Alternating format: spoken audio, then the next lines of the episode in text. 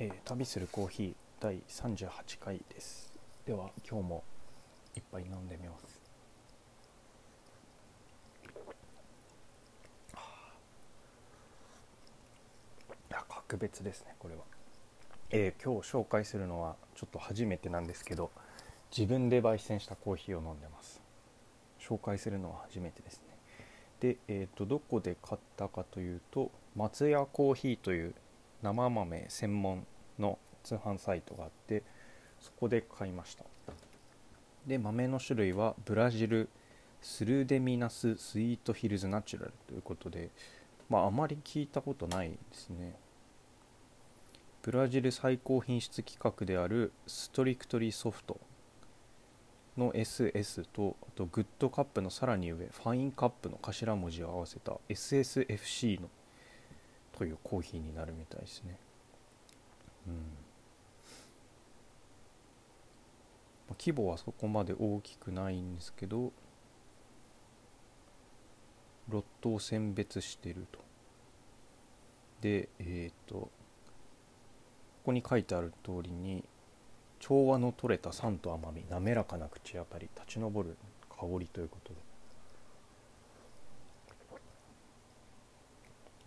うん、シティローストぐらいにしたんですけど苦みがブラジルなんですけどあんまり苦みが感じないですね、うん、酸味がこうスッと口の中に入ってきてでその後に甘みがきますね。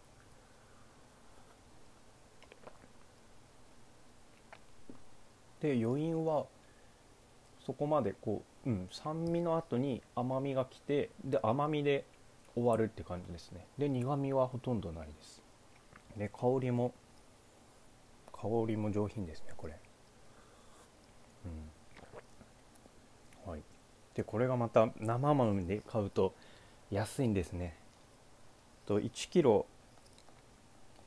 1キロ1250円なのでまあ仮にハンドピックなしで 100g 焙煎したとしたらまあ実際これちょっと目減りするので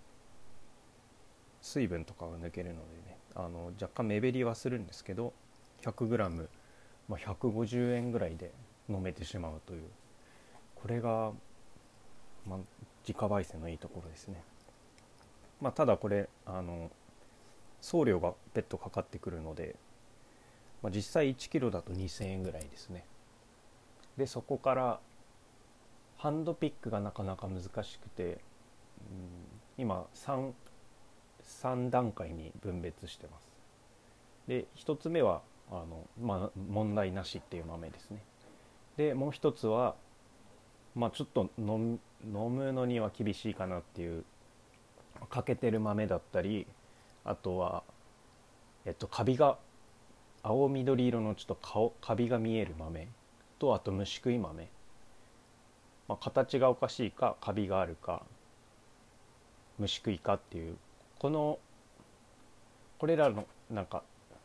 まあ、特徴がある豆はもう全部捨ててますね。でこれが意外と多くて10%ぐらいありそうな感じですね。でもう一つがまあちょっと問題はないけどちょっと形が変かなっていう豆ですね。あの割れ目のところがちょっとおかしいとかなんか割れ目の真ん中じゃなくてちょっとずれて割れ目があるとかそういうのは、まあ、まあ積もり積もって味に影響するかもしれないので一旦取っておいて、まあ、ブレンドに使うか、まあ、最後問題ない豆を飲み切ってから、まあ、焙煎するかって考えてます。はい。そうなんですね。ちょっとここハンドピック自分でしなきゃいけないっていうのは難しいところではありますが、うん、でまあどんなセットでやってるかっていうとまずまずあの家が IH なので Amazon でガスコンロを買いました。えっとこれは岩谷だったような気がします。ガスコンロはえー、と岩谷ですね。岩谷のガスコンロとあと、えー、土鍋を買いましてこれは、えっと、お米を炊く用のなんていうかまん丸い丸い土鍋ですね。ちょっとな鍋みたいな平たいやつじゃなくて割と深めの土鍋を買ってでさらにあと、まあ、これだけで一応できますけどヘラ。ヘラっていうか、ま、しゃもじみたいなやつです。しゃもじ。かき混ぜる用のしゃもじ。であと一応温度も測りながらやるのでえ、ー、とこれ何て言うんでしょう。非接触のなんか温度計ですね。と軍手。とうちわとあと,、えー、と最終段階で入り込む時に豆を入り込む時に使う、まあ、これ自家製ですけど蓋。段ボールにアルミホイルを巻いただけの蓋。この5つですかね。ガスコンロ土鍋温度計軍手蓋うちは6つですね。まあ多分全部1回揃えても5000円いかないぐらいじゃないですかね。で意外とあのガスも持つのではい。で何が難しいかっていうとですね。まあまず豆によっては薄皮が結構あるのでえっと水で濡らしながらこうゴシゴシやって薄皮を剥がしていきます。まあここはそんなに難しくないですね。でえっとまあ、最初に土鍋を予熱して、まあ、150度ぐらいになるまでこう予熱します。これ意外と早くて、まあ、すぐ150度ぐらいになるんですけどそこからちょっと濡れた状態の豆を入れていきますね。でちょっと濡れてるとかなりあのしゃもじでかき混ぜにくいんですけど、まあ、ここでしあのちゃんとやらないと後でムラになってしまうので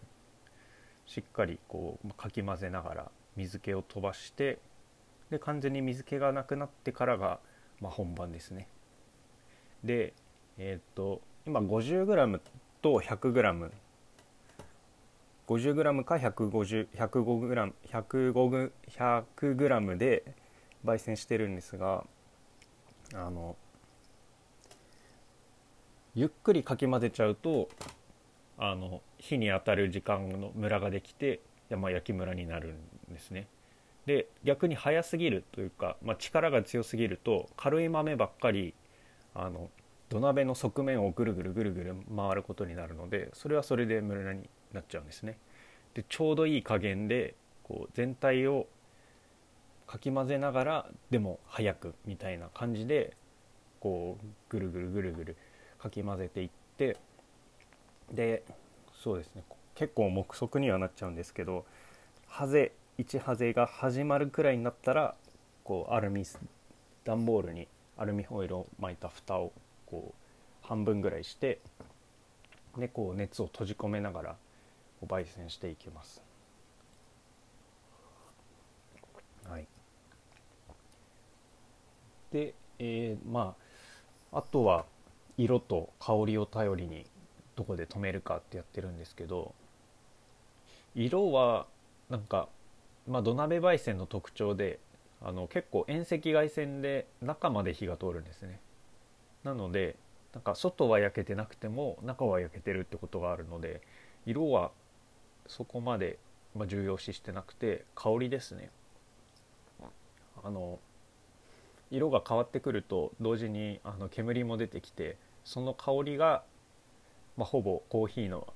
コーヒーの味を知るバロメーターになるのでそれを見ながらこの辺かって感じ取ってで、まあ、焙煎を止めてますね。はい、でまあなんといってもこの沖縄の土鍋焙煎で味わったんですけどあのうまく焙煎できると本当に苦みの少ないコーヒーになります。うん、これもそうですね。甘み。甘みが本当に強調されて甘みと酸味。はい。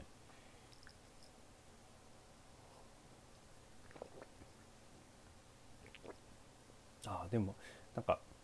もうちょっとだけもうちょっと多分攻めれたなっていう感じはありますね。もう少し焙煎攻めてまだちょっとなんかちょっと焙煎度が足りなくて酸味が強いゾーンがある気がするので強い豆たちがもう少し入り込んであげるとよかったかもしれないです、まあ、こんな感じで、まあ、自家焙煎すると自分の好きな焙煎度にできる、まあ、あとものによってはお店よりも美味しくなってしまうっていうこともあるのでなかなかこれは面白いですね。まああと何よりこうお金はかけたくないけど美味しいコーヒーを飲みたい。でも外に買いに行くのは億劫って人にはもううってつけじゃないですかね、まあ、家から出ずに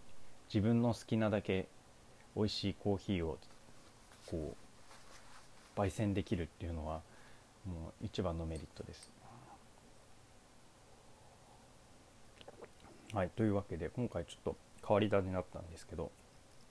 えー、ブラジルの松屋コーヒーで買った、えー、ブラジルスルデミナススイートヒルズナチュラルを紹介しました。そうですね。今今まで飲んだブラジルで一番美味しい気がします。ブラジルこれとあと、えっと、スイートショコラもなかなか美味しかったんですけどスイートショコラとスルデミナスはかなり美味しかったですね、まあ、あと個人的に好きなのはピーベリーですけど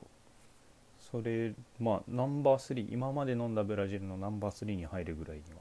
美味しかったお豆です。はい。ではまたちょっと今回長くなっちゃったんですけど、はい、次でお会いしましょう。ありがとうございました。